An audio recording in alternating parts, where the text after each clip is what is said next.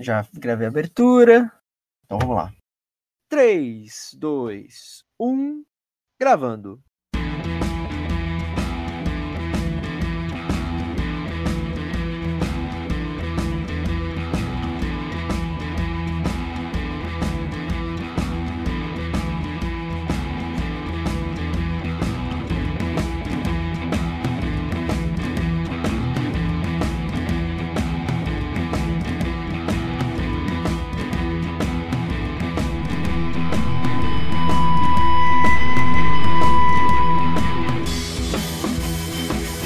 Versão brasileira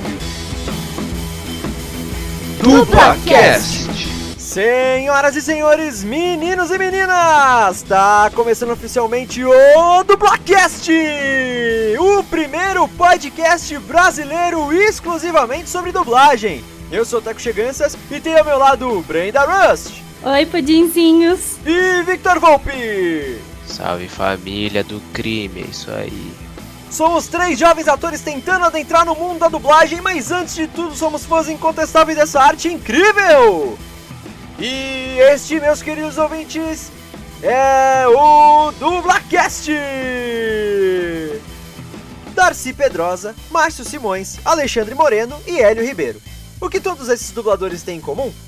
Os quatro já foram responsáveis por dublar o personagem Coringa nos cinemas, nas diferentes aparições do personagem nos filmes da DC Comics. No episódio de hoje do Dublacast, falaremos sobre as dublagens desse vilão tão famoso quanto o seu próprio inimigo, o Batman, e que já teve pelo menos quatro versões em live action nos cinemas, desde sua criação em 1940. E na segunda parte do programa, teremos o quadro Lançamento do Mês, onde Teco Cheganças analisará a dublagem do mais novo filme do super vilão, Coringa. Todos prontos para esse episódio? Então, sem mais delongas, meus caros ouvintes, tá começando mais um episódio do DublaCast!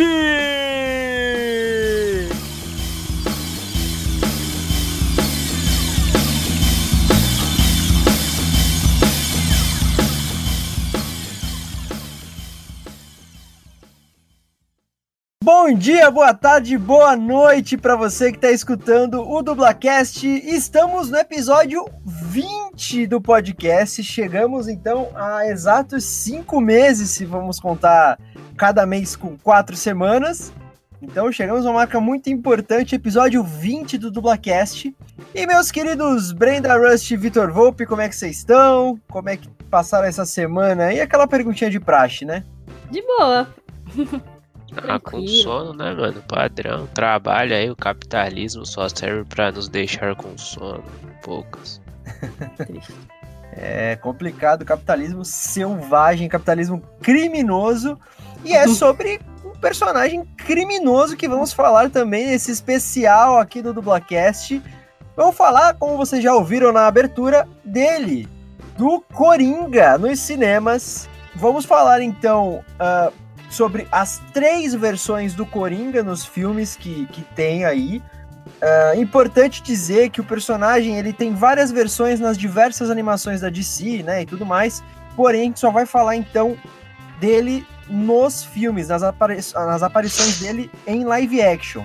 Com exceção de um filme de 1966, é, o Batman, ele aparece num filme, aquele filme clássico do Batman de 1966, que é baseado naquela série em live action lá, que é o, o maluco meio gordinho que faz o Batman, com aquela fantasia bem escrota. maluco meio gordinho, mano. Eu não lembro o nome Que dele, cara. Tenho que escutar, velho.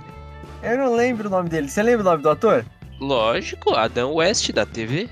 É isso mesmo, é isso mesmo. Então, esse filme aí de 66, baseado na série aí do que o Batman era o Adam West, é, em que o Coringa era interpretado pelo ator César Romero, que era aquele Coringa todo mal feito, o ator, o César Romero, nem tirou o bigode pra fazer. Enfim, é, esse filme, como é muito antigo, não tem quase nenhuma informação sobre ele, é, só aquelas informações padrões mesmo. Então, principalmente da sua dublagem, a gente não achou praticamente nada, então nem valia a pena a gente colocar aqui. Então a gente vai falar só então dos, das três versões do Coringa que apareceram depois nos cinemas em live action, beleza? E lembrando que na segunda parte do programa a gente vai ter o quadro Lançamento do Mês, a quarta edição do Lançamento do Mês. eu assisti o filme Coringa, que é o que tá agora nos cinemas. É, e aí eu analisei a dublagem dele, eu vou contar um pouquinho para vocês do que eu achei, beleza? Então, fica até o final para escutar. Então, bora pro, pro, pro episódio de hoje? Tilts. Bora. Então, vamos lá. Especial Coringa no Dublacast.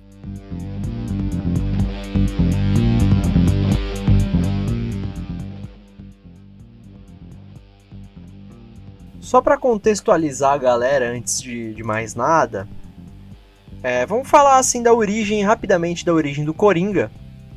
O Coringa, como todo mundo sabe, é um super vilão, né, da DC Comics, que originalmente ele é considerado o inimigo número um do Batman, né? Porém, ele já foi inimigo de outros super-heróis, como Superman, Mulher Maravilha. Ele foi criado por Jerry Robinson, Bill Finger e Bob Kane lá nos quadrinhos e apareceu pela primeira vez em Batman número 1 em abril de 1940, então há muito tempo atrás, né?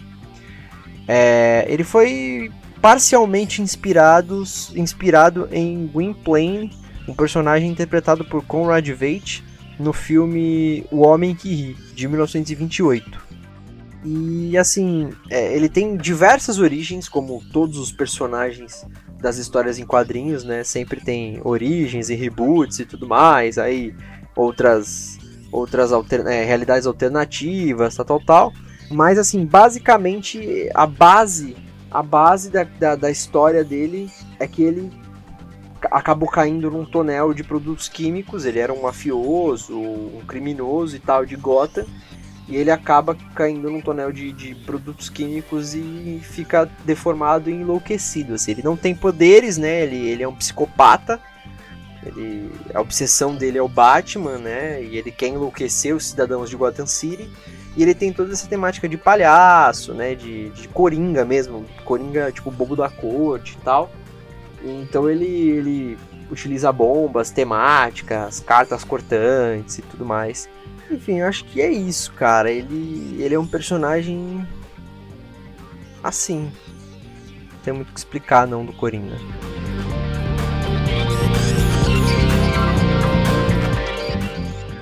E o primeiro filme do Batman que nós vamos falar sobre a dublagem do Coringa, especificamente, é o Batman de 1989. Vitor, Oi. você quer dar aquela sua, aquele seu jeito Vitor de falar a sinopse do filme? Mano, pior que a sinopse desse filme especificamente é o padrão mais padrão de todos, tá ligado? Você tem o Batman, você tem o Coringa e. É isso, tá ligado? Ele mata todo Sim. mundo. É, ele mata todo mundo, aí o Batman quer ser o salvador, tá ligado? Não tem muito, muito esquema não, mano. É, esse é o papo. É, e o Coringa desse filme é o personagem Jack Napier, né? Ele é um, um brutal assassino aí, né? Ele, é- ele mexe com a máfia e tal. E aí o, o Jack Napier, antes dele virar o Coringa, ele, ele tem uma ligação ali com o Carl, Carl Grinson, que é quem comanda toda a, a máfia ali, os crimes de Gotham City.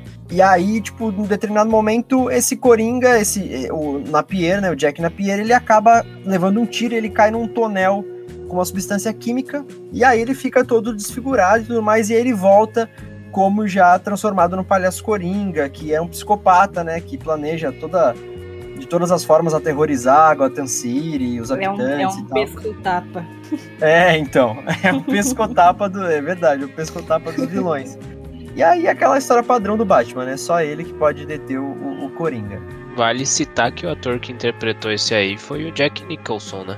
Exatamente, é o Muito bom. Coringa, o Coringa do Jack Nicholson, que é, é- tem tem opiniões bem diferentes, né? Ah, mano, é que, tipo, cada Coringa foi interpretado de uma maneira diferente, tá ligado? Cada um tem o seu jeito de ser. E é, não tem. Tipo, claro que tem melhores e piores, assim, que a gente vai citar, mas. O Jack Nicholson é, é o do Jack Nicholson, tá ligado? É uma Ah, sim. coisa que gera bastante debate, né? E- É, sim, sim. Ah, é porque não. Cada um tem a melhor. sua identidade, mano. É, é Isso. foda. Sim. E fora que também os filmes são diferentes, são diferentes diretores, né? Que teve o Tim Burton, teve o, o outro cara lá, o Vitor vai me matar. Outro cara. O Nolan, o Nolan também. ah, o Nolan, cara. São visões Mas uma, diferentes. uma coisa que todos concordam Eu vi até um meme que o, o pior é o Jared Leto. Ah, é. Não tem comparação, né? Ah, mas quando a gente chegar lá, eu dou meus pareceres sobre. Bom, eu esqueci de citar, mas eu acho que eu já falei isso em outros episódios do Dublacast, então a galera já deve, já deve saber. Eu sou totalmente Marvete, ok? Eu, eu não gosto muito da DC, se bem que ultimamente aí com as novas as séries dos Titãs, né, as coisas Sim. novas que a DC a DC tá produzindo, é, o próprio filme do Coringa agora que eu assisti, que eu vou falar ainda sobre a dublagem no final do episódio, é, tem me, me feito assistir assim, gostado até, sabe? Eu gosto muito do desenho dos Jovens Titãs, gosto muito do Super Choque, Justiça Jovem também é um desenho que eu assisto da DC, mas em relação aos filmes e a maioria das séries eu não assisto, então, por exemplo, esses filmes do Batman mais clássicos assim, eu assisti uns pedaços, mas nunca assisti inteiro. Então, eu não sei dizer sobre o filme e nem sobre os personagens com muita propriedade. Mas vamos lá que o foco é dublagem, né? Sim. E aqui temos Brenda Rust e Vitor Volpe, que são especialistas, né? O Vitor assiste, né, Vitor? Você assiste bastante, gosta Ah, bastante cara. do Batman, né? Ah, eu não sou o fã número um do Batman, tá ligado? Mas eu gosto pra caramba, sim. É porque, tipo, que nem. Mano, tem uma divisão muito clara sobre Marvel e DC na minha cabeça, tá ligado? Uhum. Marvel dos filmes é muito foda, tá ligado? E agora, Sim. Marvel. É, quer dizer, a DC dos quadrinhos. Mano, eu prefiro muito mais quadrinhos da DC do que da Marvel, tá ligado? É, então, eu, eu já, já criei um preconceito com a DC que eu não nem leio os quadrinhos, hein? mas eu vou começar a procurar melhor porque eu tô me interessando mais. Cara, não é, tipo, não é querendo me achar o, o Bam Bam Bam, tá ligado? Mas os quadrinhos da DC eu sinto que eles são mais adultos, tá ligado? Entendi. E, tipo, Mas- dá mais gosto de ler. Tipo, é, é mais denso, tá ligado? Saquei, saquei. Não é, tipo, aquela, aquela coisa Marvel Z que, tipo, o cara vai fazer, sei lá, vai matar alguém e foda-se, tá ligado? Na, É, na DC tem mais peso. E eles têm as animações, tá ligado? Que também são extremamente boas. Sim, as animações da DC são excelentes, né, cara? Sim. O X-Men é da, da Marvel? Da Marvel. Marvel, da Marvel. Meu Deus do céu. Eu acho que é uma da... Eu acho que é uma das, das animações da Marvel que são muito boas. Né? Porque a Marvel, em questão de animação, tem poucas animações boas. Enfim, mas vamos voltar aqui pro, pro Coringa do Jack Nicholson, do, do filme Batman. E vamos falar da dublagem dele, que é mais importante, é o foco aqui. Ele foi dublado pelo dublador, grandíssimo dublador, um que é considerado um dos maiores dubladores que a gente já teve na história, que infelizmente já faleceu, que é o Darcy Pedrosa. Muita gente de hoje em dia, eh, especialmente os, os mais novos, né? eh, infelizmente não ouviram a voz do Darcy Pedrosa enquanto ele estava vivo. Nem a gente, né? A gente tem É, 24 nem anos, o lembro. Victor tem 22, 22 é 21, pai. 21.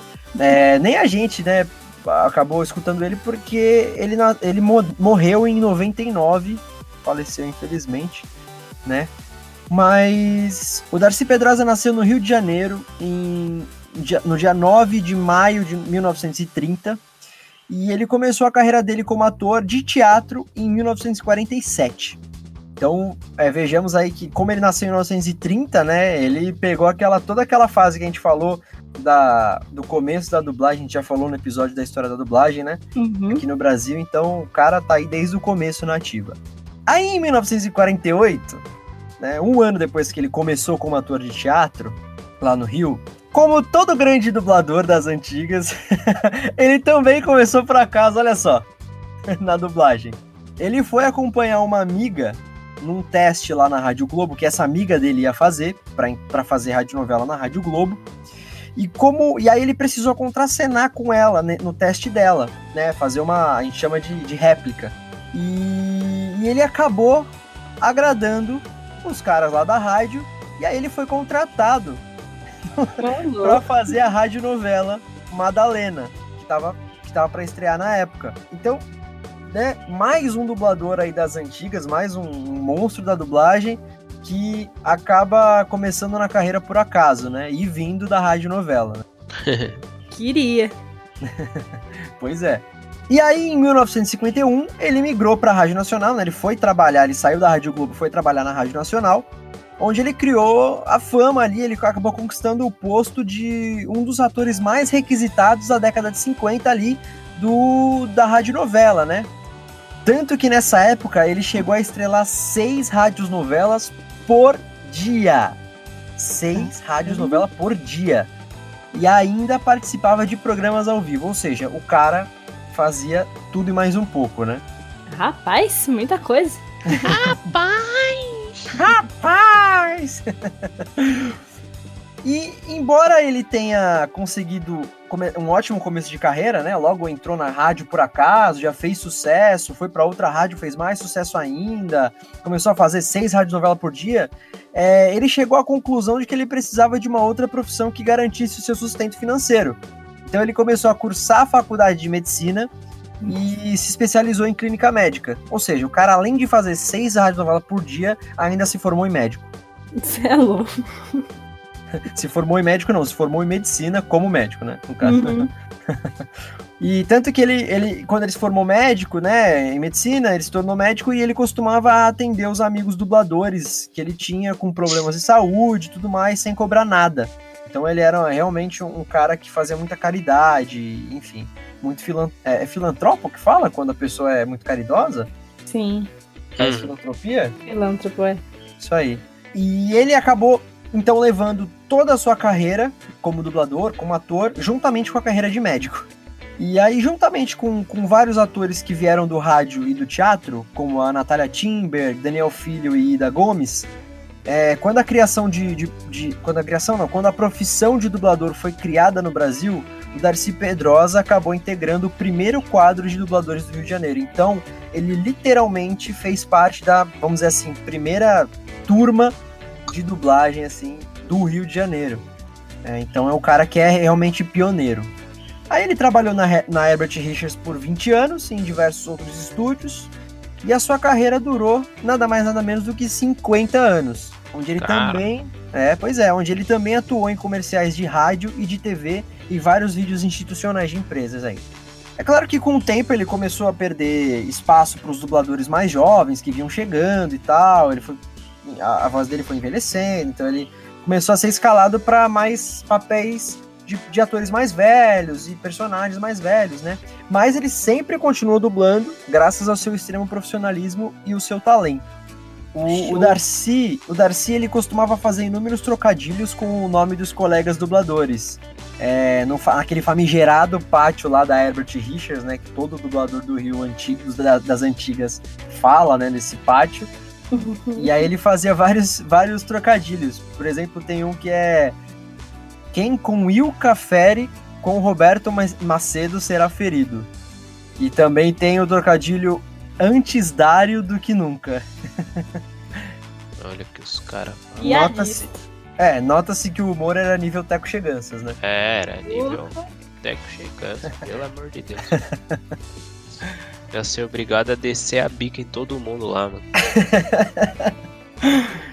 É, bom, ele, ele conta numa breve entrevista lá que ele, que ele deu ao também grandíssimo dublador Newton da Mata, é, que também é um dos pioneiros da dublagem lá no Rio de Janeiro. E o, o Newton da Mata era professor de dublagem também, além de ser dublador e diretor de dublagem, né? E aí o Newton ele fez um dia um, um vídeo nos bastidores da Herbert Richards. Inclusive esse vídeo tá no YouTube na íntegra, tá? Pra vocês assistirem, quem quiser. É, e ele entrevistou rapidinho, assim, coisa de dois minutos, um monte de dubladores lá da época, falando, né, pros alunos, ó, fala aqui pros meus alunos do meu curso e tal, como é que é ser dublador, o que, que vocês dão uma dica pra quem tá começando e tal. E aí o Darcy foi um desses dubladores entrevistados, e ele falou o que ele achava da dublagem, o que, que era a dublagem pra ele. Então a gente vai deixar um trechinho dessa entrevista pra vocês escutarem agora. Eu acho que a dublagem é um, é um passo a mais que um ator pode acrescentar dentro do seu currículo quando ele está realmente é, já formado como ator. Então a dublagem acrescenta ao ator uma especialidade, uma técnica na, na sua carreira. Para você conseguir chegar a esse ponto que nós conseguimos na dublagem, você está especificando agora, de protagonistas, de primeiros atores, nós conseguimos isso porque nós tivemos uma formação muito grande. Nós tivemos uma escolaridade de rádio, uma escolaridade de televisão, uma escolaridade de teatro, uma escolaridade de inflexão. Então, eu quando eu falei que a, a dublagem acrescentava um currículo mais uma, especificava mais alguma coisa, é porque realmente isso é certo. Porque você não pode ser dublador sem você ter, primeiramente, a, a, as condições básicas, todos os elementos básicos do dublador, que é ser ator. Pois é, foram sábias palavras aí do, do, do Darcy Pedrosa, grandíssimo Darcy Pedrosa. Eu fiquei muito mexido quando eu escutei o, o que ele disse, assim, é, é bem interessante. Já virei fã, já. Não conheço. Chegamos num momento agora, apesar de estarmos falando de Darcy Pedrosa, chegamos no momento que, Vitor? Briggs? É Momento isso? briguizão da massa? Momento Briggsão da massa. Guilherme fucking Briggs aqui, sempre presente. Lógico, Por- não tem nem como. Por que, que eu vou falar dele? Porque num tweet do Guilherme Briggs, ele disse o seguinte sobre o Darcy Pedrosa. O saudoso dublador Darcy Pedrosa, voz de Jack Nicholson, era terrível no volante.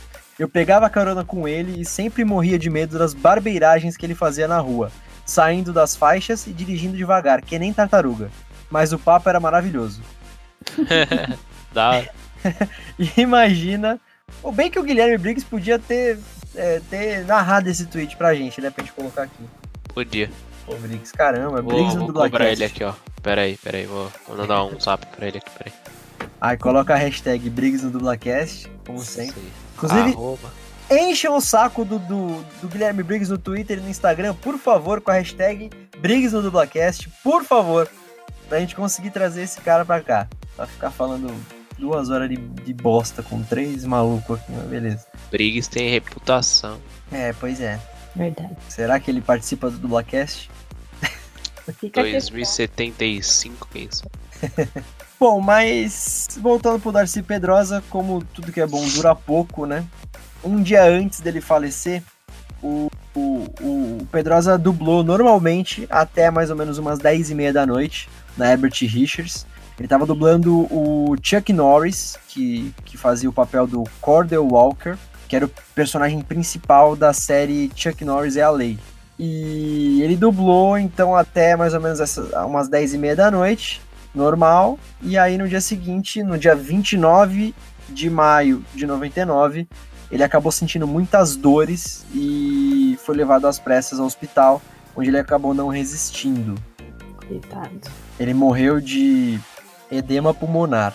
Mas a sua morte ela é ainda mais irônica, vamos dizer assim, porque uma das suas muitas frases icônicas era a seguinte: a dublagem acaba matando a gente. Isso é sério, cara, eu me arrepiei todinho agora falando. E Rapaz. realmente. É, é porque naquela época também tinha toda aquela questão de do- dos horários serem, serem malucos e tal. Então você vê, no dia anterior ele tava dublando até 10 e meia da noite, mano. Não que isso não aconteça hoje, porque acontece, né? Não, Mas enfim. normal. Bom, mas agora vamos, vamos lembrar quem mais o, o Darcy Pedrosa, além do Coringa do Jack Nicholson, a- a- quem mais ele, ele emprestou a voz também, né?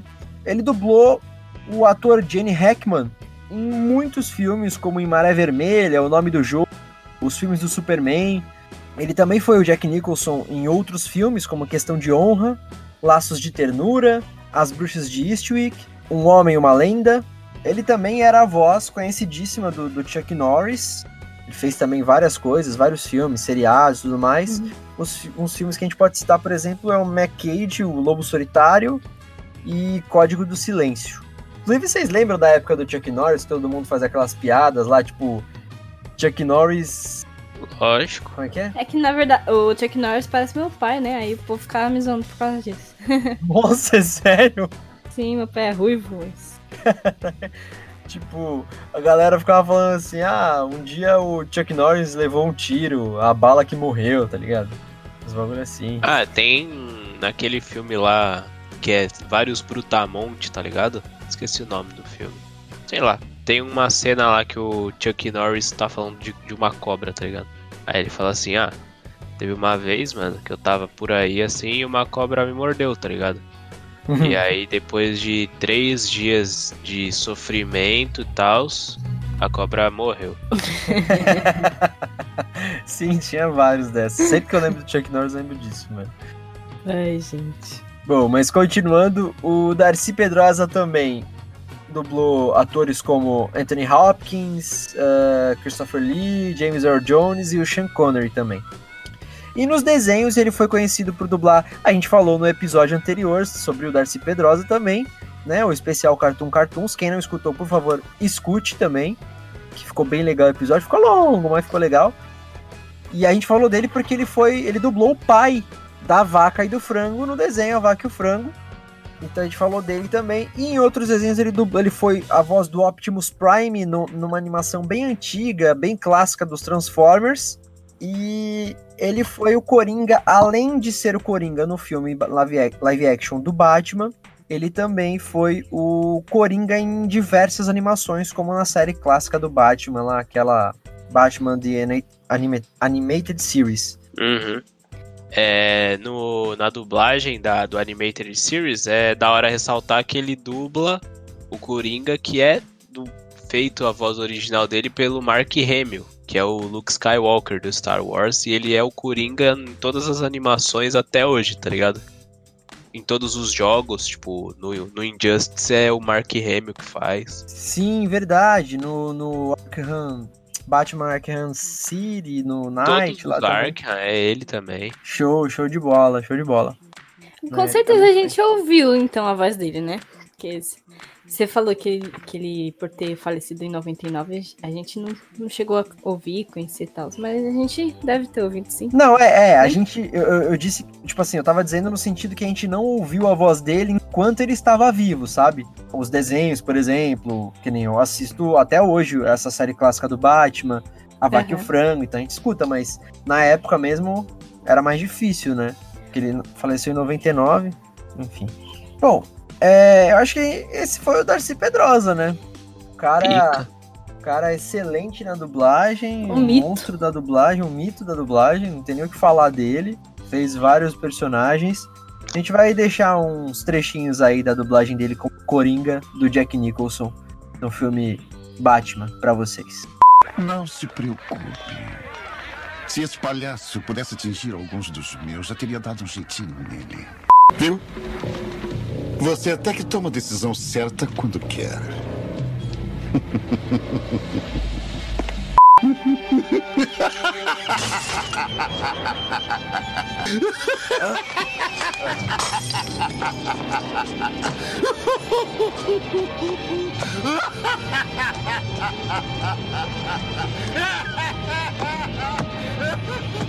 Jack. Jack morreu, meu amigo. Você pode me chamar Coringa. Como pode ver, eu fiquei mais feliz. Gotham City. Ela sempre põe um sorriso em meu rosto. Louco ao lado. Aterroriza. Espere até olharem pra mim. E o próximo Coringa, a próxima versão do Coringa aparecer nos filmes em live action foi o Coringa, que também é o Jack Napier, né? Que a sua contraparte ali, o seu alter ego, que é o Coringa do Heath Ledger, do ator Heath Ledger, que apareceu no Batman, o Cavaleiro das Trevas, o filme de 2008, considerado aí um dos melhores filmes do Batman, né? É considerado o melhor filme do Batman. o melhor filme do Batman, que é da é o segundo do, do, do Nolan. É. Mas Na o, real- pessoal, o pessoal antes não botava fé, né? Que ia ser bom. Não, quando saiu que era o Heath Ledger que ia fazer a paradinha, os caras, meu Deus, é um cara que veio de comédia romântica, fudeu que os caras estão falando. Nossa, meu Deus do céu. Mais ou menos como tá co- acontecendo agora com o Robert Pattinson. Então, na real é mais ou menos como aconteceu com o Jared Leto. É. É, e deu uma Uh. merda aí. O Robert Pattinson, a galera até que tá aceitando, tá ligado? Tipo, Aham. não tá tão assim o preconceito. A galera tá, tá mais aceitosa. Por que ele vai ser quem? O Batman. O Batman. Ah, tá. É que, mano, depois do- desse, desse comédia aí que foi o último, o Batman, não tem como ser pior, tá ligado? E esse filme, Vitor, a sinopse é mais ou menos a padrão também? Como é que é? Ah, padrãozão, o Coringa aparece, o caos acontece, o Batman tem que defender os cidadãos de Gotham City. Poucas. Achei que você ia rimar o final. Eu te- então, enquanto eu falava, eu procurava uma palavra, mas eu não consigo, infelizmente. Esse daí é o, o filme lá que, o, que aparece também o, o, Alf, o Alfred, não. Ou duas caras. O, é, isso mesmo, isso mesmo. É ele mesmo. Na real, é um dos motivos do. Ele virou duas caras por causa do Coringa. Ah, por causa do acidente lá que ele teve, né? Ele sequestra a minazinha do, do, do prefeito e sequestra, acho que um. É, um- Mano, sei lá, alguma coisa muito importante. Aí o Batman deixa a minazinha do prefeito morrer e o prefeito era o Duas Caras. Aí quem tenta salvar ela foi o próprio Duas Caras e aí ele se queima lá. Ah, saquei. Explode, ele se queima. É uma parada assim. Entendi. Esse Coringa, o Coringa do Heath Ledger, ele foi dublado por um dos meus dubladores preferidos, o Márcio Simões, que também, na minha opinião, é uma das melhores vozes do Coringa. Se bem que, Nossa, ele é ótimo, eu adoro a voz dele. cara, é, se bem que assim, eu tô sendo meio injusto falar que foi uma das melhores vozes. Eu acho que todos, todas as vozes do- dos Coringas, no geral, foram bem escaladas. Mas, enfim, né? É, que eu gosto muito do Márcio Simões, que é um dublador excelente, faz a voz de uma porrada de personagem aí. Mas ele fazendo vilão é, é o máximo. É demais, é demais. É, a voz dele é meio vilão. Sei lá. Bom, mas o Márcio Simões, ele é ator, dublador, diretor de dublagem, locutor e olha só, engenheiro civil. que aleatório. Juro, muito aleatório, né? Ele nasceu em 16 de março de 1962, Caralho, no meu aniversário, velho. exatamente no mesmo dia. Sim, Aí 16 sim. de março, mas eu sou de 98. Será que isso quer dizer alguma coisa? Hum, talvez. Sim, que pôneis existem. Provavelmente. Bom, agora eu achei duas informações diferentes na internet, né? Como a dublagem é escassa de informações, a gente fica meio que perdido. Se bem que do Márcio Simões tem muito conteúdo na internet para pesquisar. Porém, ele não fala, tipo, em nenhum desses, desses lugares, ele mesmo não, não, não fala isso. Mas eu vi que ele nasceu no Rio de Janeiro e em outra, é, outros sites e tal, ele, que ele nasceu no- em São Paulo. Mas como ele é carioca ali, né? Tá na dublagem carioca e tal, provavelmente ele, ele deve ter nascido e crescido aí no Rio de Janeiro. né? Então a informação que ele é de São Paulo deve estar errada. Quando era criancinha, o Márcio Simões ele já se interessava por dublagem, mesmo sem saber exatamente o que era, né? Como a gente, né? Como todo mundo que, que é fã de dublagem, né? E aí ele ficava imitando vários personagens famosos em frente à TV. Inclusive, ele conta em, em uma entrevista que ele sempre passava em frente aos estúdios Herbert Richards. E ele fala que ele tinha a sensação de que um dia ele iria trabalhar lá. Aí ele se formou na UFRJ, na Universidade Federal do Rio de Janeiro, em engenharia civil. Mas ele nunca exerceu a profissão. Ah, enquanto ele estava fazendo a faculdade de engenharia civil, que provavelmente era só para ele ter, sei lá, uma profissão que desse dinheiro para ele, aquela história toda, né, que a gente já conhece. Uhum. Coisa É. de artista do Brasil. Sim, coisas de artista do Brasil, pois é, infelizmente.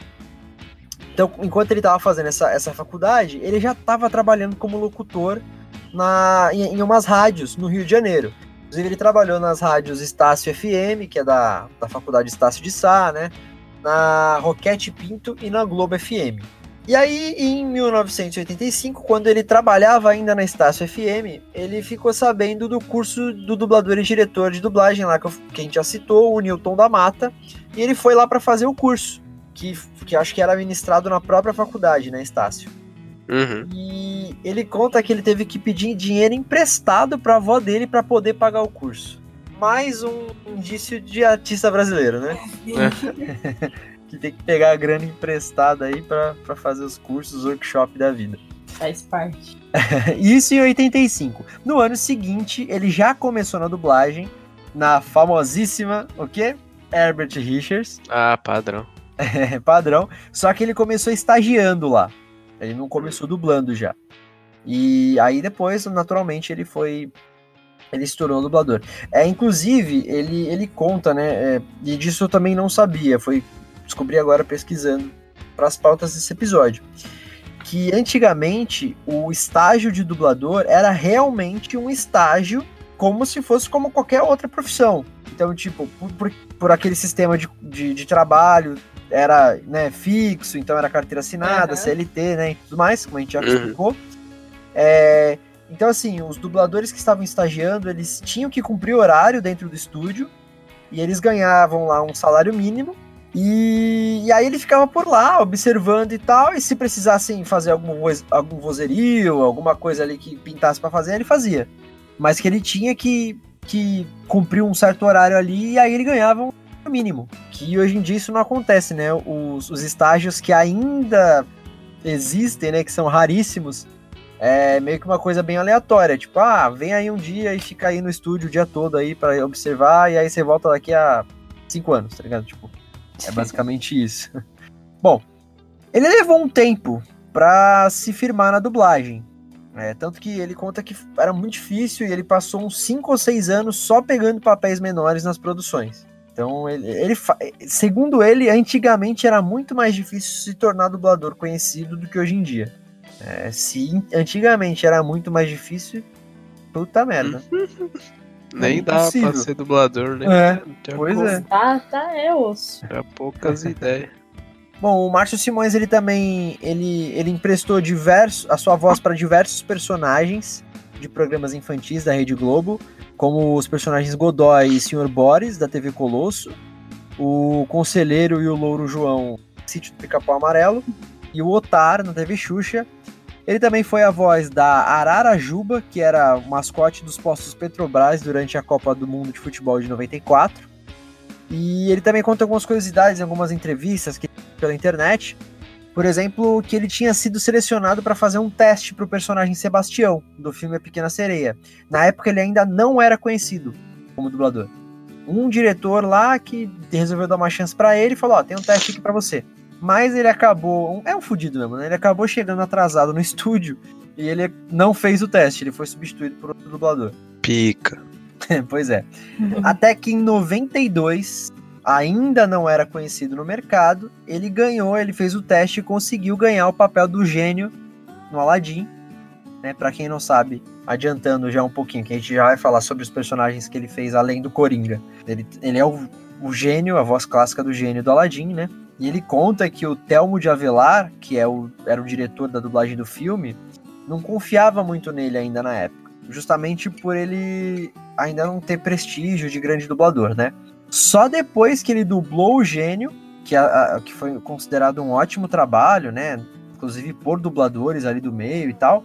É aí que as coisas foram acontecendo, ele foi melhorando e ficando mais conhecido e conquistando cada vez mais espaço. Tanto que é considerado por ele mesmo o papel mais difícil que ele dublou. E muito por conta das piadas e das imitações americanizadas do desenho, né? O gênio da animação clássica tinha muito de, de imitar personalidades americanas, né? Da cultura americana ali. Uhum. Aquele, aquele apresentador famosíssimo lá de talk show nos Estados Unidos, que eu não lembro o nome agora. Enfim, diversos, diversos caras lá. E ele acabou. Ele falou assim: Meu, eu não- não tem como eu fazer uma coisa dessa porque o público brasileiro não vai entender. E eu também não. Como era se tratando de Disney, né? Mesmo naquela época já tinha várias restrições, né? Ele não podia, sei lá, substituir o apresentador pelo Faustão, tá ligado? tipo, não era uma coisa tão jogada assim. Mas então ele teve que se virar ali pra fazer algumas imitações. Imagina o Faustão fazendo o gênio, mano. Pica.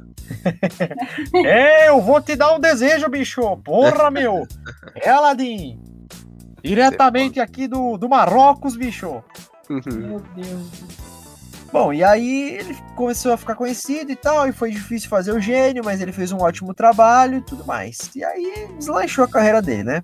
Outra curiosidade é que ele tem uma preferência por dublar vilões, como a Brenda tinha falado no comecinho ali, quando a gente falou dele, né? Então ele fica muito bem nos vilões. Sabe quando fala dele, me vem um personagem na cabeça, só Qual? que não foi ele que dublou. Oxi! E eu fico tipo, como assim não foi ele? pra mim era ele, sabe? Sempre tinha sido ele. Que Aham. é o Breu do Origem dos Guardiões, que é um vilão. Bril, na origem dos Quem, Guardiões. quem, É da hora esse filme. Eu não tenho essa referência. Quem dublou foi o Jorge Lucas. Só que na minha cabeça sempre foi o Márcio Simões, então não sei por que vem ele na minha cabeça, nada a ver. Jorge Lucas, o Victor vai fazer a piada? Não, hoje estou. Star Wars? É, do Star Wars. mas beleza, mas não, não- eu, eu não tenho essa referência, mas. Bom, é, acontece, acontece. Às vezes eu também tenho umas, umas ideias de alguns dubladores que não eram, na real. É, bom, continuando, o Márcio Simões, ele também já teve uma banda. Inclusive, ele já gravou um disco como guitarrista, mas também não achei qual que é a banda dele, qual era o nome pra pesquisar. Nunca ele disse isso, ele só cita mesmo em algumas entrevistas que ele, que ele já gravou o disco com uma banda que ele teve.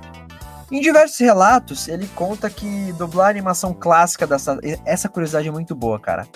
Ele fala sobre a dublagem clássica da, da série, da primeira série de desenho animado das Tartarugas Ninjas. É, ele fala que foi uma das maiores experiências da sua carreira.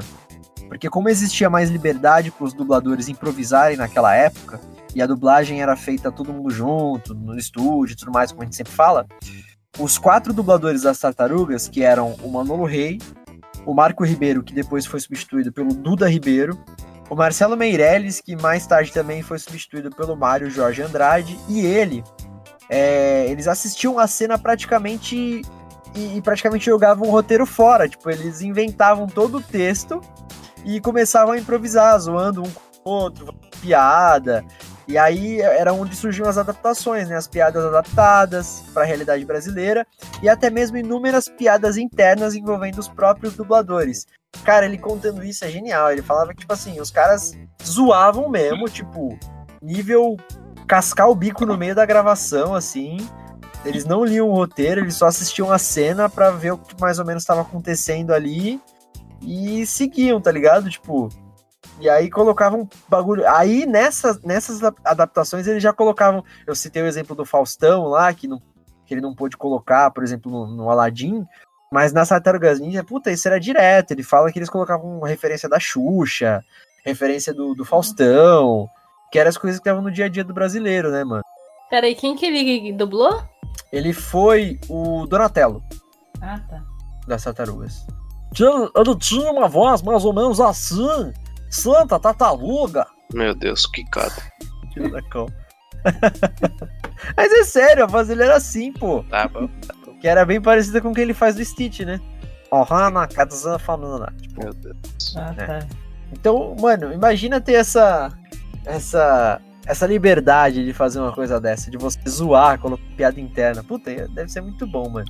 É, outra curiosidade do Márcio Simões é que apesar de um dos seus bonecos ser o Will Smith, né? Ou seja, como a gente sempre fala, bonecos são os atores ou os, os personagens que certo dublador dubla na maior parte das vezes, né? Ele acaba se tornando um boneco daquele dublador. Então, o Will Smith é um dos bonecos do Márcio Simões. É, E apesar disso, ele. E ele ter também dublado o gênio do Aladdin no, na animação clássica. o- Ele teve que fazer um teste de cena e de canções para ser a voz do personagem no, no filme em live action agora de 2019. Ou seja, mesmo o cara sendo dublador da maioria dos filmes do Will Smith, e mesmo o cara tendo dublado o personagem na animação, ele teve que fazer teste tanto de cena quanto de canções, porque é um filme musical, ele teve que cantar também, Uhum. pra poder ser a voz do personagem do, do gênio nesse filme live action. Imagina, cara. Mó rolê. Mó rolê do caramba. Bom, outra curiosidade, no filme Febre da Selva de 91, foi oferecido pra ele dois, dois bonecos dele, né? Que era o Wesley Snipes, que era o protagonista e tinha mais falas, então, consequentemente, ele, ele iria ganhar mais, né, como dublador. E o Samuel L. Jackson, que fazia um papel menor nesse filme. Ou seja, a diretora lá, que foi dirigir esse filme, falou: Ó, chegou um filme aqui pra dublar, pra gente dublar, e eu te escalei, mas tem dois caras que você faz a voz deles, são dois bonecos seus. Qual que você quer dublar? Tipo, ele escolheu, tá ligado? O que, que ele queria Uhum. dublar. E obviamente o, o, o Márcio Simões escolheu dublar o personagem do Samuel L. Jackson, porque o papel dele era muito mais desafiador pra ele. Já que o Samuel Jackson nesse filme faz um viciado em crack que tinha diversos problemas com a mãe dele, batia na mãe dele para roubar o dinheiro para comprar crack. Era uma parada assim, filme Febre da Selva. Uma frase icônica do Márcio Simões é: A boa dublagem é aquela que o público esquece que tá dublado. a gente é também a fala, né? verdade, é. É, muita, muitos dubladores falam, né? Mas ele repete muito, o Márcio Simões fala muito isso. Mas é real, né? Quando a gente se pega, tipo, reparando muito na dublagem, é porque o bagulho tá feio. Porque tá incomodando. E a última curiosidade do Márcio Simões, é, que a gente selecionou aqui, é que pra ele começar a dublar o Patolino e o Frajola, ele conta que um dia ele tava na Herbert Richards, sem escala nenhuma. Provavelmente então foi na época que era CLT, que os dubladores eram fixos e tinham que ir lá pra cumprir horário, mesmo sem escala. E aí ele tava de boa lá na Herbert Richards e tudo mais. Aí o Mário Monjardim, que naquela época dirigia lá, Mário Monjardim, outro monstro da dublagem, que é a voz clássica do Salsicha, né, do Scooby-Doo. Aí o Mário Monjardim chamou ele de última hora ali pra fazer um teste pro pessoal da Warner, que tava lá, na Herbert. E, aconte... e aí eles estavam fazendo testes com vários dubladores pra, tipo, diversos personagens dos, Lo... dos Looney Tunes, né? Só que até o momento, a- essas executivas lá, esses executivos não tinham escolhido, não tinham achado a voz pro Patolino. Elas estavam em dúvida ainda, estavam meio bosta, assim, ah, não tem ninguém bom pra fazer ele e tal. Só que o Márcio Simões foi fazer o teste pro Frajola. Quando ele fez a voz pro Frajola, elas imediatamente escolheram ele pra dublar tanto o Frajola quanto o Patolino. Falando, não, meu, é isso, assim, é ele. E se você for reparar, o, o Patolino e o Frajola, eles têm uma, um jeito parecido de falar, né? Que eles cospem, né? Tipo, o Frajola é.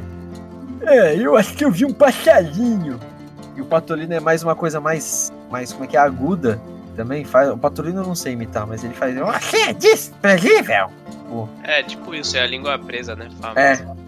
Então, tipo, ele foi fazer um teste que ele nem tava escalado pra fazer, e aí acabou passando pros dois e ficou com os personagens e dublou pra caramba eles, né? É, poucas ideias. Bom, as dublagens. Vamos às dublagens aí do, do Márcio Simões. Ele é ninguém, menos, ninguém mais, ninguém menos que o Samuel L. Jackson, como a gente já citou, em um monte de filme, uma caralhada de filme, desde Pulp Fiction até Django Livre. É, o Samuel. Jackson como o Nick Fury no- nos filmes do UCM. Então, fez uma porrada de filme. É o Samuel Jackson no, no SWAT. Enfim, vários filmes, Corpo Fechado, Jurassic Park, puta, um monte. Também dublou um monte de filme do Wesley Snipes, tipo Blade, Caçador de Vampiros. E também Passageiro 57, O Atirador Apontando pra Morte, Inferno Branco. Bom, Will Smith, também como já citamos, né? Foi também um, um monte de filme. Bad Boys 2, Nos Homens de Preto Todos lá, Sua Lenda, é, enfim. O Hit, Conselheiro Amoroso, Eu, Puta, um monte também. Que, pra mim, o Will Smith, se ele for dublado por outra pessoa, não tem como, velho. É a voz do Márcio Simões. Mas já foi é, dublado por algumas vozes que são mais sérias e tal. Sim, ah, no próprio Uhum. filme, um dos meus favoritos do Will Smith, que é o, o A Procura da Felicidade, não é, não é o Márcio Simões, não. Uhum. Mas é meio estranho mesmo. Sim, sim, total. Que nem o Adam Sandler. É, que nós vamos falar também, ó, está chegando lá. Bom, o, o, Márcio Simões dublou atores também como Danny Glover, o Alec Baldwin, o Bill Murray, o William Dafoe, Kevin Spacey, Morgan Freeman, Nicolas Cage, Denzel Washington, Tim Allen, Jack Chan e muitos outros dubladores. Mano, só cara pica, velho. E aí ele dublou também nos desenhos, ó, o Frajola e o Patolino, como falamos. Ele é o Stitch, de Lilo Stitch. O que eu não tinha me tocado também foi de um tempo atrás que eu parei pra pesquisar e, e descobri que ele era o Stitch. Eu não sabia também, tô descobrindo agora. Beleza. Então, a informação sempre chega, tá vendo? Opa! A voz do gênio também do Aladdin, como falamos, né? Tanto na animação no filme quanto na animação também na série, né? Ele foi o Donatello, também como falamos, na animação clássica das Tartarugas Ninja. Ele é aquele peixe, não sei se por nome todo mundo vai saber, mas é o peixe, o Gil do Procurando Nemo, que era aquele peixe do aquário, que era meio que o líder. Ele tinha também uma nadadeira ferrada, que Ah, Nemo. sei, sei. Que Saca. parece uma zebra. É, preto e branco, tudo mais. Então, ele também foi o Gil. Ele é o gelado dos Incríveis 1 e 2, que na voz original é o Samuel L. Jackson, então ele acabou pegando também. Essa eu não lembrava dessa referência, lembrei fazendo as pautas para esse episódio. Ele é o Hopper da Vida de Inseto, o gafanhoto lá, o líder. Nossa, Eu não sabia que era também. Quer dizer, não lembrava na real, porque é a voz dele mesmo normal. o vilão, né? É, o vilão, o líder dos, dos gafanhotos lá. E ele é o professor Xavier também na animação do, do X-Men Evolution, aquela animação fodida dos X-Men. Enfim, e muitos outros. E ele também reprisou em animações o papel de Coringa. Ele faz o Coringa nas animações Batman, Os Bravos e Destemidos e Injustiça Jovem. Então esse aí é o Márcio Simões que dublou o Coringa do Heath Ledger em Batman, o Cavaleiro das Trevas. A voz dele no Coringa é muito bom também. Sim, sim, total. Quando você e eh, Rachel foram sequestrados, eu estava sentado na gaiola do Gordon. Eu, eu não detonei os explosivos. E eu lá tenho cara de quem faz planos. Você sabe o que, que eu sou? Eu sou um cão atrás de carros. Eu não saberia o que fazer se pegasse algum. Entende? Eu só faço as coisas. A máfia faz planos. Os tiras fazem planos. O Gordon faz planos. Eles são cheios de planos. Esquemas para controlar o mundinho deles. Eu não planejo nada. Eu? Eu estava aqui. Com quem o senhor deixou ele? Hum? Com seu pessoal? Eu presumo, é claro, que eles ainda sejam o seu pessoal. E não do Maroni, não é? Nunca comece pela cabeça. A vítima fica tonta. Não pode sentir. Viu? Eu não quero matar você. O que eu faria sem você? Voltaria a roubar mafiosos? Não, não. Não. Não, eu. Eu preciso de você.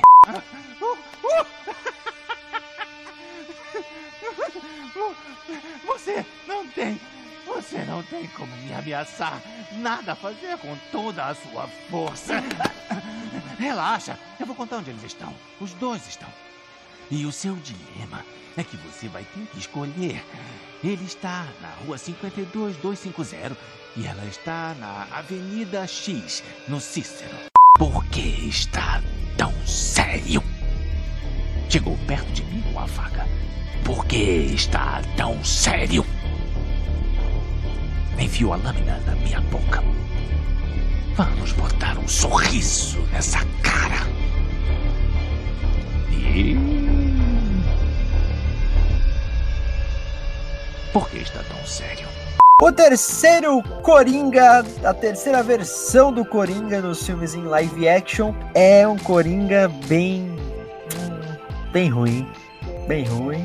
Até eu que não sou fã, mas segundo a crítica e os fãs, é o Coringa do Jared Leto, que no filme Esquadrão Suicida, né, de 2016. Esse Coringa não é o, o dos dois primeiros filmes, né? A contraparte, a, a- o alter ego dele não é aquele, o Napier lá. Nesse filme, ele é o Joseph Joe Kerr, né? Então, sei lá se ele é um Coringa de um outro universo, enfim. E o Esquadrão Suicida, Vitão faz aquela sinopse, aquele resumo lá. Ah, não, esse filme eu me recuso a fazer sinopse. Não assisto, velho. Tenham esperança. Então, é só pra contextualizar a galera, junto um monte de vilão lá, troca de redução de pena, eles têm que fazer uma missão lá, né, pra, pro governo, é isso? Isso. E eles são Basicamente. suicidas? Não. Hum, não são suicidas? Não, as missões são suicidas, cara. É, são umas missões que nem, ninguém gostaria de fazer, né, porque tem alto risco de morte, né? Por isso que Isso. eles mandam um monte de vilão. Engraçado que esse Coringa virou referência pros funkeiros, né? pois é, Tatuagem. um estilo totalmente excêntrico, totalmente diferente. Ai, gente, engraçado. A única coisa que eu gostei desse filme foi da Arlequina. Tá muito bonitinho. É, que na real, numa- na crítica em geral aí, é elogiada mesmo. Foi a única que, se sa- que salvou o filme. Bom, o- filme, como vocês puderam perceber aí, é meio bosta mesmo, o filme todo. É, o Coringa não podia ser diferente, meio bosta também. Mas ele teve um dublador, esse Coringa, que é um dos melhores dubladores em atividade aí. Não é um dos meus preferidos, mas é um dos melhores dubladores em atividade no momento, que é o Alexandre Moreno. o Alexandre Moreno, portanto, é o dublador então desse Coringa do Jared Leto, do Esquadrão Suicida. E antes de mais nada de começar a falar do Alexandre Moreno, gente, ele é um dublador que apesar da sua fama e do seu talento, como eu tô dizendo, ele é um dos maiores dubladores da atualidade, é, mas é um dublador que a vida pessoal dele é totalmente restrita, ele praticamente não dá entrevista, ele, ele tem o Instagram dele muito ativo, porque eu sigo ele e eu sei que ele faz muito stories. Na verdade não é nem stories, ele posta vídeos na, no próprio feed, assim mas ele posta tipo uns personagens lá que ele faz e tal. Então assim, como a maioria das coisas sobre dublagem, eu não achei basicamente nada sobre ele, assim, sobre a vida dele. Eu achei que algumas informações aqui, o que mais se sabe, tipo, que ele nasceu no Rio de Janeiro, em, em, no dia 28 de outubro de 67. Ah, nem a data de aniversário dele é, é, é muito certa. O né? que não dá para confiar muito na internet, porque a gente errou até o nome lá do. Do. Do, do, fulano. do Ash. Olha, Do Ash. Do Ash, a gente errou o nome? errou, É. errou. Ah, sim, verdade. É Fábio verdade. Lucindo. Pois é, era o nome lá, Araújo, Sei lá. tinha, e que não era dele, pode É, crer. nada a ver. E então, falando aí do Alexandre Moreno, por exemplo, ele tem, eu achei duas datas de aniversário dele diferentes, tipo, diferentíssimas. Uma fala que ele nasceu no dia 28 de outubro de 67 e a outra no 11 de agosto de 65. Então, infelizmente não sabemos. É, sabemos que ele começou a carreira dele como dublador em 90 na Herbert Richards. Isso ele mesmo falou para ele deu uma entrevista. A única entrevista que eu achei dele de fato foi para Omelete, que ele também não disse muita coisa. Inclusive, Omelete, contrata nós aí e tal. Uma curiosidade sobre ele é que ele dublou o Al Pacino nas redublagens do, do filme do Poderoso Chefão, né, da, da trilogia do Poderoso Chefão. E ele fala que ele considera o Al Pacino o ator mais difícil que ele dublou. Ah, atualmente, o Moreno também é um dos locutores do canal Multishow, então ele faz várias chamadas, chamadas do Chaves, chamada dos programas lá que passam na Multishow. E o Alexandre Moreno, ele ganhou o prêmio Yamato de melhor dublador de coadjuvante em 2004, dublando o Kaká, o personagem do, do Johnny Bravo, que a gente falou sobre ele no episódio passado também. E ele também ganhou o prêmio da dublagem carioca na categoria Melhor Ator em Dublagem de Protagonista, dublando o Gato de Botas na série Shrek e no filme Shrek também, Shrek 2. Além de ter sido indicado para o prêmio Yamato de Melhor Dublador de Protagonista pela dublagem de Dr. Watson em Sherlock Holmes. Bom, é basicamente isso que eu achei sobre ele na internet. Tipo, não tem mais nada a falar. É, eu acho que a gente já pode ir então pros personagens Cara, Pô, É, cara, não, não- realmente ele é um, um dublador que ele é muito restrito mesmo, de verdade, assim. Tanto que canais especializados em dublagem no YouTube, por exemplo, o própria versão dublada do Igão, inclusive, Igor, um abraço pra, pra você. Parecendo o Faustão, né? Mandando abraço pra todo mundo. Mas ele... ele também tem o canal ali no Quem Dubla, que é do Manolo Rey e tal. Tipo, nem nesses canais que fazem entrevistas com dubladores, principalmente dubladores do Rio, porque são canais do Rio de Janeiro. Tipo, ele não tá em nenhum desses. Tem um vídeo dele, tipo, de um minuto e pouco, quase dois minutos, falando com, com o Guilherme Briggs. Assim, mas tipo, é um bagulho nada a ver, é uma zoeira dele. Tem uns outros dubladores também de fundo. Tem uma outra entrevista de um minuto e meio, tipo, antigaça, deve ser de 99, 2000 ali, que é pra um, sei lá, se é pra um canal de televisão, o que que era. Mas é assim, são coisas muito, muito vagas. Então, tanto que a gente nem encaixou a data de aniversário dele, a data de nascimento dele, tipo, exata, né? A gente nem sabe qual que é a verdadeira. Mas, enfim. É um grande dublador. Vocês gostam dele? Como dublador? cara, eu gosto, só que eu queria colocar um parênteses aqui, velho. Não debatendo a habilidade do cara de se ele é bom ou ruim, tá ligado? Certo. Mas escalar o cara que faz o Adam Sandler pra dublar o Coringa achei meio criminoso, velho. É, eu não, eu, não, eu não esperava que era ele. Eu não sabia que era ele, o dublador do Coringa do Esquadrão Suicida. Então, Eu- eu, assisti, fui- só que eu assisti legendado, então eu não sei, não, co- não consigo julgar, velho. Entendi. Eu fui assistir esperando o Márcio Simões, então foi uma decepção. É, é estranho mesmo. Mas o Alexandre Moreno, então, ele é o Adam Sandler, como a Brendinha a gente tá falando aí há um bom tempo. né, em vários filmes, o cara de filmes aí, tipo Golpe Baixo, Eu os declaro marido e Larry, Zorrão, Agente Bom de Corte, Gente, gente Grande já falei, né? É, todos, né? É, Gente Grande, Esposa de Mentirinha, ah, quase todos ali.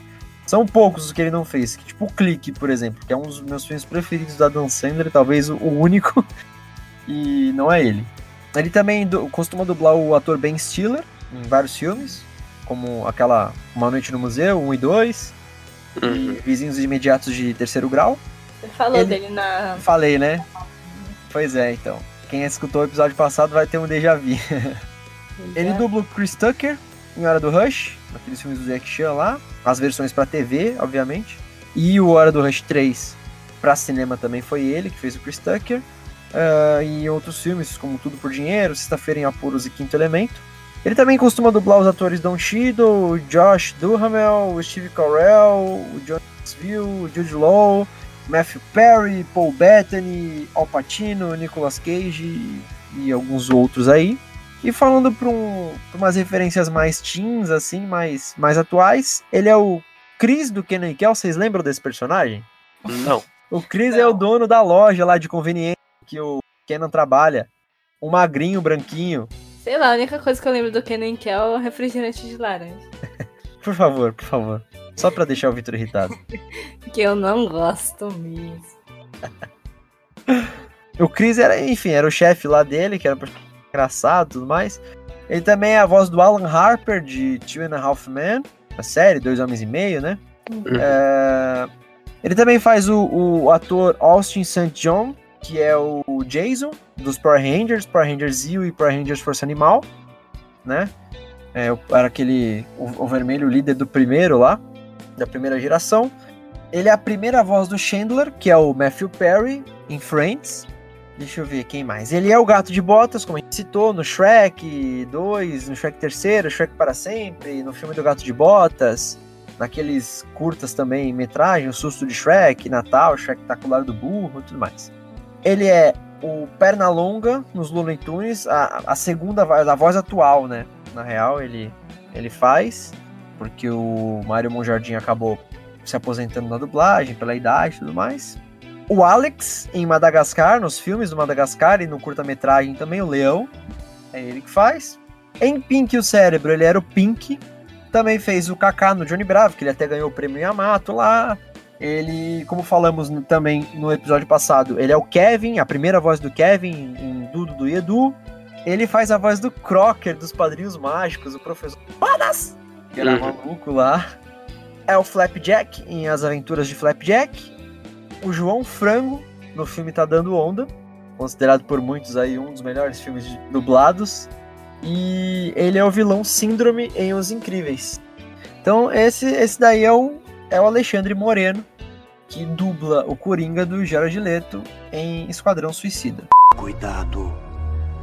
Não faça esse juramento assim sem pensar. O desejo se torna rendição, a rendição se torna um poder. Você quer isso? Ah, tá querendo me agradar? Eu adoro esse cara. Ele é tão intenso. Ah, ela é sim. O fogo no meu lombo a coceira na minha virilha. A primeira, a única, a infame Arlequina! Blá, blá, blá, blá, blá, blá, blá, blá, blá. Essa conversinha toda vai te machucar. Eu acho que é isso, cara. A gente falou de, dos três coringas dos filmes. Esse último podia pular o que é o Coringa ruim. é o Coringa ruim. Coringa ruim, o Coringa odiado por todos e pelo Victor, inclusive. Sim. É... Se a gente fosse falar de todos os Coringas, das animações e tudo mais, a gente ia ficar aqui até amanhã. Ia dar outro episódio que nem o episódio passado, que deu mais de uma hora e quarenta. Mas acho que é, é basicamente isso, assim. Então, finalizamos a primeira parte do episódio do Blackcast, esse especial do Coringa nos cinemas. E agora vamos para a segunda parte, que é o quadro Lançamento do Mês.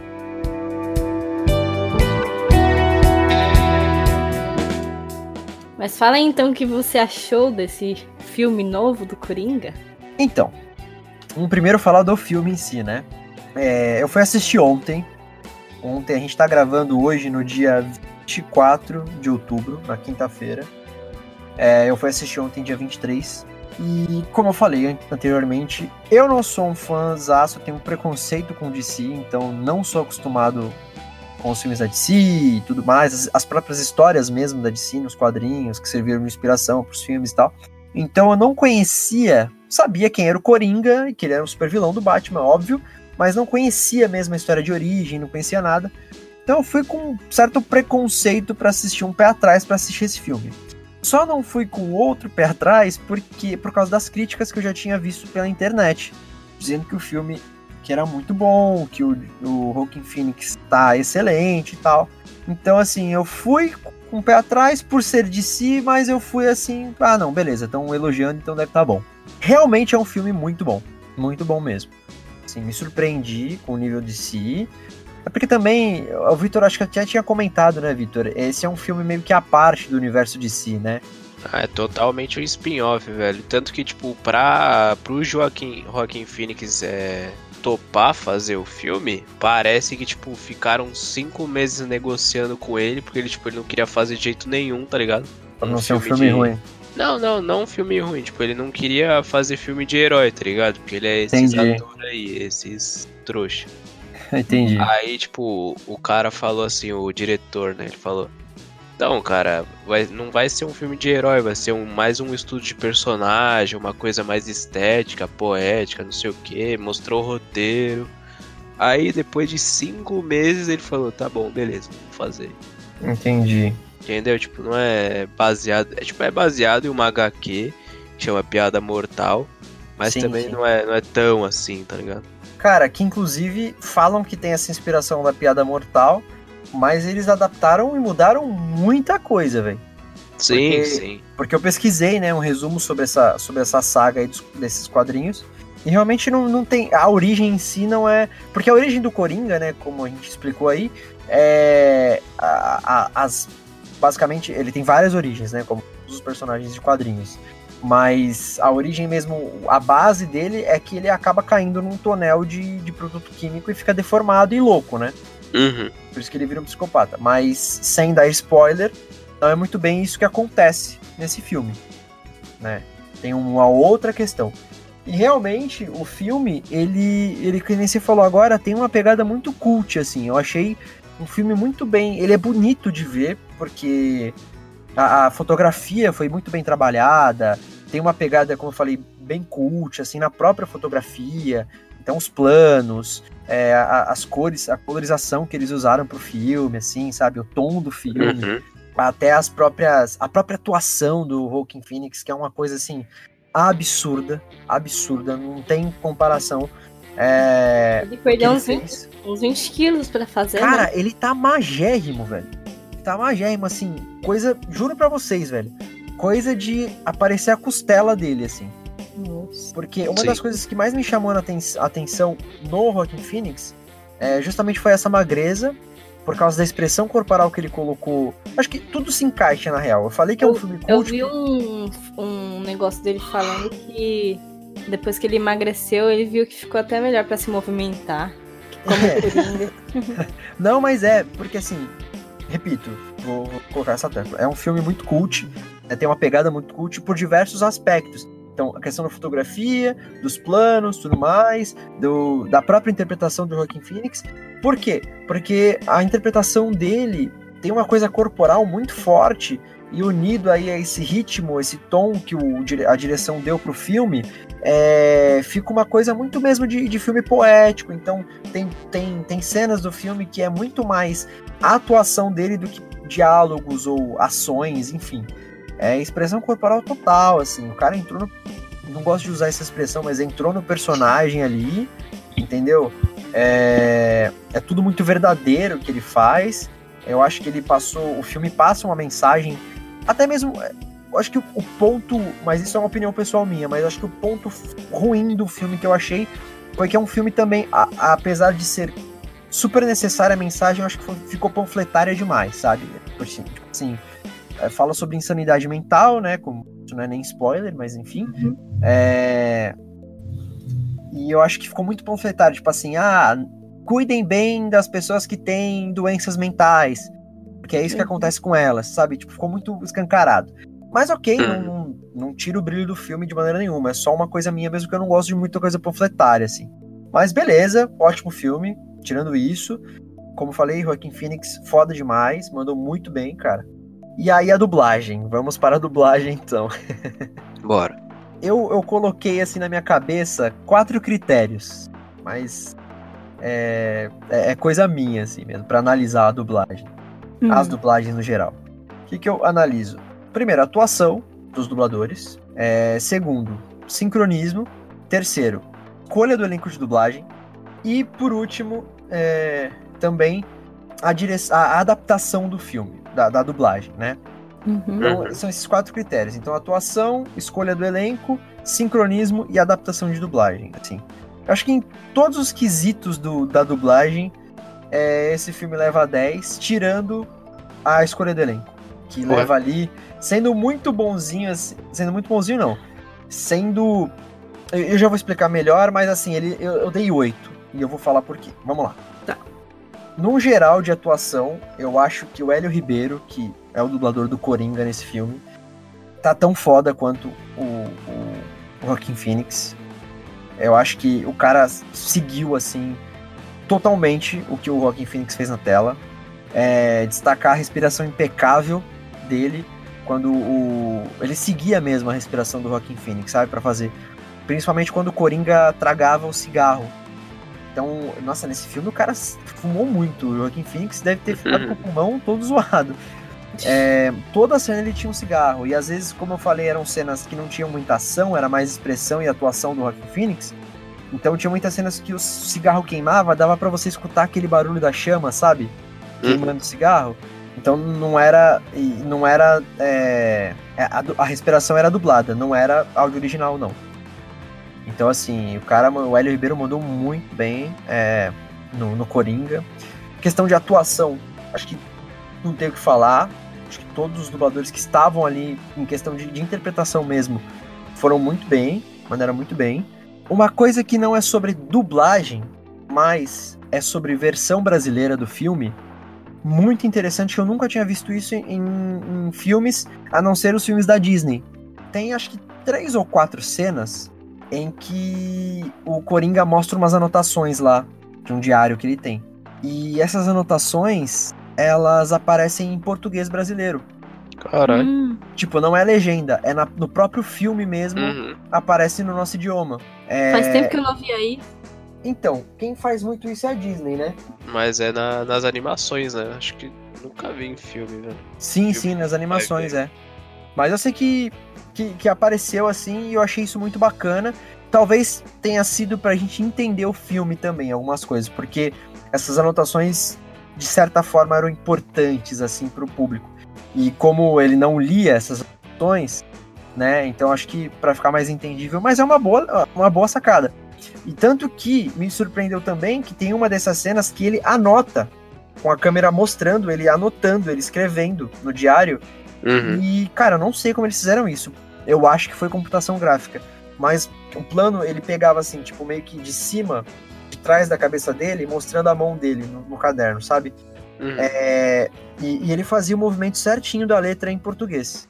Então deve ter sido. Pode. Ou o ator que fez, mano. Ah, mas será que ele ia fazer isso em todos os idiomas, assim? O outro não dublou o Groot em todos os idiomas. Hum. É. É, bom, não sei. Mas Verdade, tipo, não são todos, tá ligado? São, sei lá, uns 5, 6. Mas, bom, de qualquer forma, foi muito legal isso. É, adaptação, gostei demais. É, palavrões foram mantidos. Isso é show de bola, assim, para um filme com essa densidade, assim, por se tratar desse tema. Acho que se, se colocasse um filho da mãe ali, ou um. um Macacos me mordam. macacos me mordam, estou ferrado, ao invés de estou fudido, acho que ia ficar meio paia. Foi muito bom, mantiveram palavrões e tal. Voltando a falar do Hélio Ribeiro em si, dublando o Coringa. Esse, esse Coringa do, do Joaquin Phoenix também se destacou pela risada, né, que ele fez, pro, que ele criou ali. Uhum. O Hélio Ribeiro conseguiu manter a risada na dublagem. Hora. ficou muito boa. Tem uma cena ali no metrô que ah, um dos personagens, é um personagem X, ele acaba cantando uma música. E uma das coisas que me incomodam nas dublagens é que geralmente quando no, filme aparece alguém cantando um trechinho de uma música a capela, eles mantêm a capela, pra quem não sabe, é sem a canção, a melodia, só a pessoa cantando, né? É, aparece geralmente no idioma original. E no filme não. Ao que parece, pelo que eu notei, era o próprio dublador desse personagem que estava cantando em inglês. Então, eu gostei muito disso. Se for mesmo, se eu não estiver enganado, era o dublador, não era o original. Uhum. Alguns filmes eles não colocam porque a pessoa não sabe cantar, sei lá. É, não é, mas é isso mesmo. Não sabe cantar em inglês, né, na real. É. Também vai ver, tipo, esse aí será que entra naquela categoria de canção e aí o cara tem que ganhar mais? Hum, não sei, cara. Então, Não sei. Não sei, velho. Eu acho que Não não. Não, é, eu também acho que não, porque não tem a melodia, entendeu? Foi a capela. É, acho que não. Então é, acho que é isso. Ah, uma das coisas também da, da escolha, da, da, da direção ali, da, da adaptação, que as dobras, pra quem não lembra, dobras são quando o mesmo dublador faz vários personagens em determinada produção, né? Que geralmente são vozes menores, de figurantes e tal. Elas foram muito sutis nesse filme. Que é, é uma das, das top três coisas que me incomodam também em filmes dublados, são as dobras muito aparentes, assim mas no Coringa é, foram muito sutis. Cara, Ah. você prestou atenção nisso, eu não consigo. É, Eu não Cara, eu consigo assisti- não consigo também, não. Eu assisti o filme prestando atenção na dublagem pra analisar mesmo. E vocês sabem como é metódico. Mesmo eu prestando atenção na dublagem, eu Não. não. consigo pegar esse negócio. Vocês sabem como é que eu sou metódico. Eu sou muito metódico nisso e quis reparar mesmo. Gostei que também que os bonecos de alguns atores foram mantidos, por exemplo, a da atriz Zazie Beetz. Desculpa, não sei se é assim a pronúncia correta do nome dela, mas ela também teve a mesma dubladora do filme Deadpool 2. Então isso é muito legal e outros personagens também mantiveram o seu elenco de dublagem. Bom, então acho que pra adaptação assim, eu dou 10, é, fosse pra dar de 0 a 10 uma nota, né? 10. É, interpretação 10. Sincronismo também não me incomodou. Acho que 10 também. É, agora vamos pra escolha do elenco. Como eu já falei, sei de falar aqui, Hélio Ribeiro dublando Coringa, excelente. Acompanha o Joaquin Phoenix, não tem, não tem nem o que falar. É, uma coisa que me incomodou na escolha do elenco: dois personagens em específico. Eu achei que longe de mim, quando eu tiver propriedade pra falar isso, talento e, e cacife pra falar isso. Não, então, longe de mim querer pagar de, de, de bonzão. Mas eu, se fosse diretor de dublagem, talvez não escalaria o dublador que fez o, o, o Thomas Wayne, o pai do, do Batman, no caso, pra dublar ele, porque eu achei que foi uma voz muito jovial pro personagem. Ah, entendi. É, então talvez escalaria um, um dublador com uma voz um pouquinho mais. de uma pessoa mais velha e tal, mais, mais madura. madura, né? É, uma voz mais madura. E quem mais? Ah, o dublador do Robert De Niro foi mantido também, muito bom. Ah, ah, uma coisa também, é, tem uma cena que aparece a mãe do Coringa mais nova na história. Tanto que mudaram a atriz. A atriz que faz ela mais nova não é a mesma que faz a- ela mais velha ali, que é a que aparece na maior parte do filme. E ela também mudou a dubladora. Eu acho que não seria necessário. Então eu acho que podia ter mantido a mesma dubladora e ela tem que fazer, sei lá se isso é possível, mas fazer uma voz mais jovial. Jogar a voz pro agudo um pouquinho.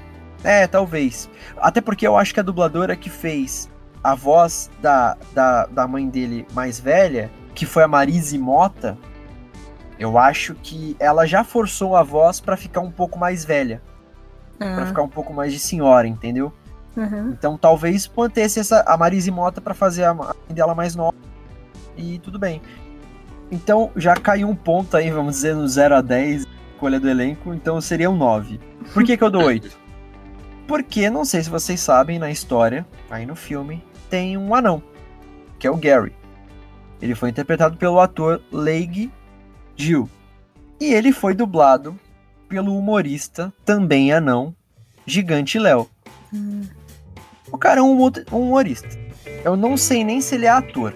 E, gente, com o maior respeito do mundo, vocês sabem que eu não costumo ser desrespeitoso, mas ficou muito ruim. Muito ruim. O cara não é dublador, ele é humorista, então ele não tem a técnica da dublagem. É aquele, aquele real caso de que, ah, vamos chamar um, um cara pra. que vai ser uma ação de marketing legal e tal. Eu achei uma coisa muito nada a ver. Ah, só porque o cara é anão, vamos chamar ele pra dublar um anão, tá ligado? Uhum. E, mano, é aquele negócio que a, gente, que a gente já falou quando a gente falou sobre, sobre Star Talents. Tudo bem, Star Talent. Tudo bem ser uma ação de marketing, colocar o Léo, o, o gigante Léo pra dublar, porque ele é anão e o personagem era um anão e tudo. Tudo bem. Só que, velho, faz direito. O Gigante Léo, esse humorista, ele já tem uma dificuldade na fala. Não sei se é por ele ser anão, né? Por esse, esse, essa disfunção que ele tem no corpo dele e tal. Mas ele tem uma dicção muito, muito prejudicada. Velho, sério, repito, a forma mais respeitosa do mundo. Mas não gostei, cara. Eu achei que a, a dicção foi prejudicada. É uma voz muito característica, tanto que assim, até por ser anão, por ser um anão, já é uma coisa um pouco cômica, né? Traz uma comicidade. E, é pelo, e o filme mesmo tratou isso como uma coisa cômica, né? O personagem do anão era um anível Gary. Só que, assim, é, ficou demais por ser o gigante Léo dublando, sabe? A voz muito característica, todo mundo sabe que é ele. E aí o público ria muito dele. Uhum. É, Chegou um momento no cinema que é, até era uma cena que não era tão cômica, e o pessoal tava rindo. E então é por isso mesmo que eu dou 8 e daria menos se não fosse se não fosse pelo, pelas, pelas outras escolhas acertadas do elenco de dublagem que foram muito boas. Então eu acho que é isso. É um filme excelente, Joaquim Phoenix acima de tudo excelente, dublagem também muito boa, não deixou a desejar. Só essa coisa aí que foi a, se eu pudesse falar assim, ah, um erro, o ponto negativo ali, acho que foi realmente a escolha do, do gigante Léo para dublar o personagem Gary. Show. É uma boa técnica essa de julgar é, com esses parâmetros aí.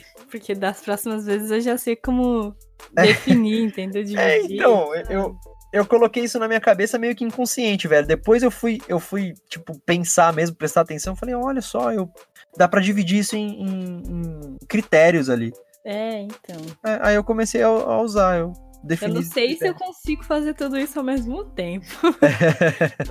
Mas tudo bem, posso tentar. Mas é uma boa.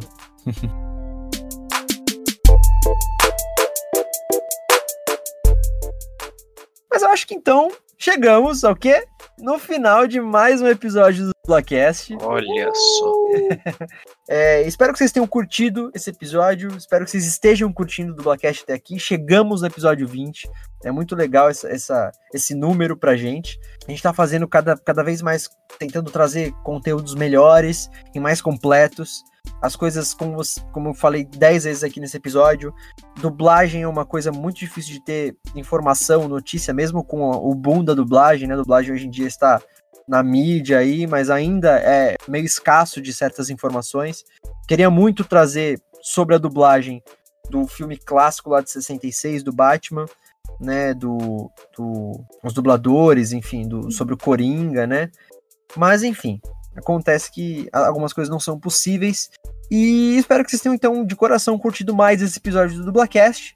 Os recadinhos de praxe, vocês já sabem. Sigam a gente nas redes sociais, arroba Dublacast Twitter e Instagram. Por favor, sigam a gente no Twitter, cara. É, lá vocês ficam sabendo novidades e tudo mais. A gente tem muito menos seguidores em relação ao Instagram, tá? Então, é, é porque aqui... no Instagram sou eu que administro, né? Brincadeira. Nossa, convencido é pouco, né? For free, for free. Depois dessa, não tem nem o que dizer, né? Então, mandem e-mails para contato.dublacast.gmail.com com sugestões de temas, críticas, elogios, aquelas coisas todas que vocês sabem, né? No mais, acho que é isso. Então me sigam nas redes sociais, Teco Mateus com dois As e TH, portanto, Teco Mateus, Twitter e Instagram. E até a semana que vem com mais um episódio do Dublacast. Brendinha. Show! Valeu, pessoal, por estarem ouvindo e por estarem acompanhando o Dublacast. Compartilhem para seus amigos e para todas as pessoas que vocês conheçam. E Me sigam no Instagram, é arroba BrendaRust. E é isso aí, só o Instagram que eu tenho. Valeu. Ué, e o não sei o que da roça lá? Acabou? Não, não acabou. Assistam a Princesa da Roça, que é minha websérie autoral. Tá no Instagram e no YouTube também. E aí, Vitão? Boa. Então, rapaziada, me segue aí nas redes sociais, Twitter, arroba Vitor C. Volpe, Victor com C, Victor C. Volpe, no Instagram, Vitor Volpe, tamo junto aí, é nóis, valeu, falou, papo, um pirulitão. Então, tchau, tchau, gente. Até a semana que vem com mais um episódio do. Dubla Johnson. Dá uma vontade de falar de onde vem. Fiquei no vácuo quase. Tchau!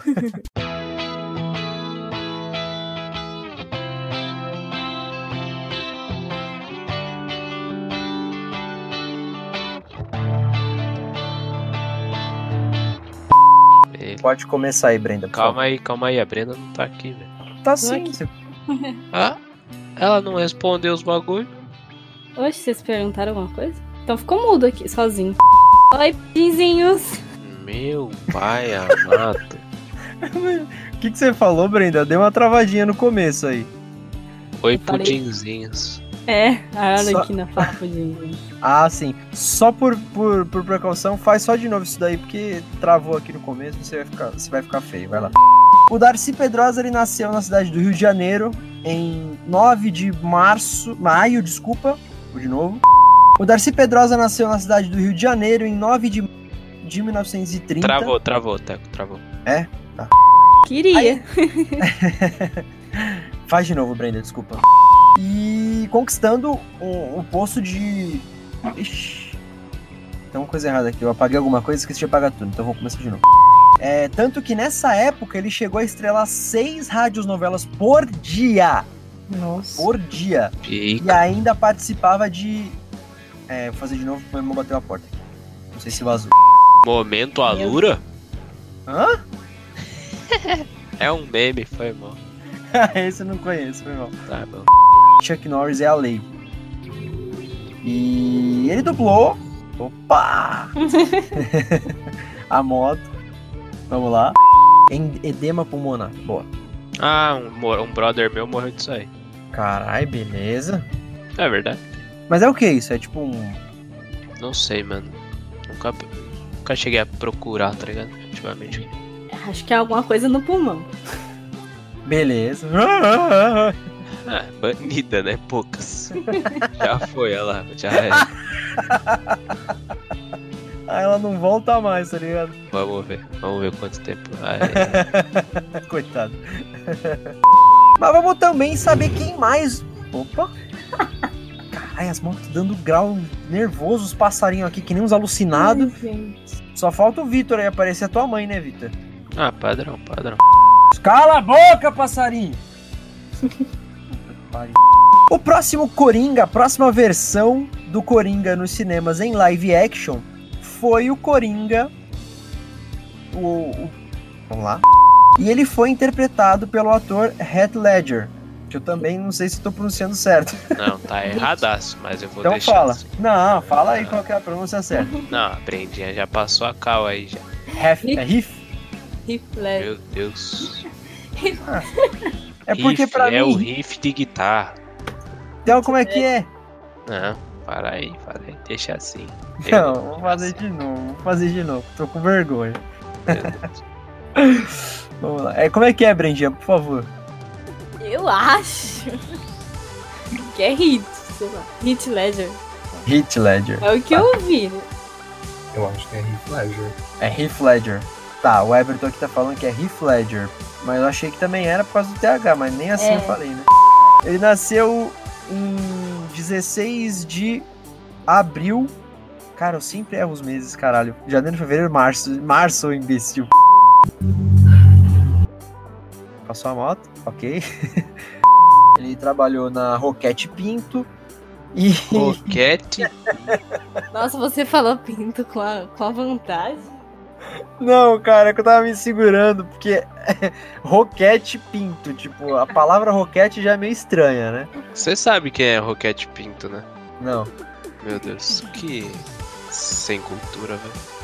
Diga, diga quem é, Vitor. É, um dos grandes nomes da, da rádio brasileira, mano.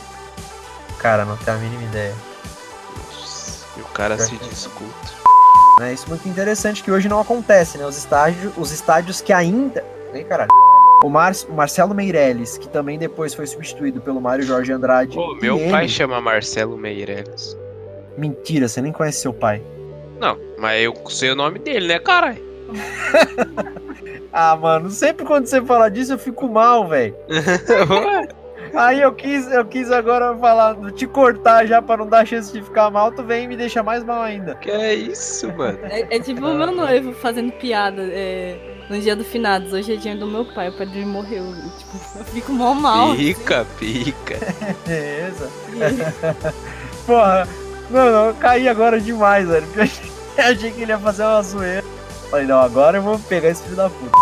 O Marcelo Meirelles, que também depois foi. Aí, Opa. pô. Mal escorreu aqui. E o Will Smith é um dos bonecos do. Filha da puta da cadela, quando vai passar a cadela, abriu a porta sozinha. Mas será possível? Sai fora! Mano, ela tá quebrando a maçaneta da porta do meu quarto. Pica. De tanto que ela sobe, ela dá uma patada na porta pra ela abrir, tipo, a maçaneta abrir. Dá uma bica e não faz mais. É, uma frase icônica do Márcio Simões é: A boa dublagem é aquela que não. Ai, caralho, Teco chegando. A dublagem do Coringa do, do The Batman é. The Ani- Animated. Ih, caralho, esse nome é difícil de falar. Animated Series. Vamos pro terceiro então, e último, e aí a gente vai pra segunda parte já. Falei que hoje ia ser rápido. É super rápido, já passou uma hora. de- Porra, mas eu parei duas vezes pra a gravação, velho. Calma aí que alguém saiu, né? Foi o Vitor. Ô, Tu, Vitor? alô, alô. Sei lá, caiu a internet aqui rapidão, mas já voltou. Ah, não, beleza. Desse Coringa do Gerard Leto. Gerard Leto, beleza. Vamos lá. Jared. Jared Leto. Quase que mandei um Jared. O Alexandre Moreno, ele dublou Tino as redublagens do filme do Travou, travou, travou, meu. Travou, travou. Que bom, porque eu errei. Errei, vou fazer de novo, que o Jason é o nome do, do personagem, não o ator. Não era áudio. Então, assim, o Hélio Ribeiro foi Travou, muito. travou no áudio original. Jogar pro, pro agudo. Desculpa, Brindinha. E mandem com. Depois dessa eu teria que falar. Mandem contato. ou mandem e-mails pra contato arroba do. Não. Ih, caralho. Fiquei até desconcentrado aí, tá vendo? Foi mal.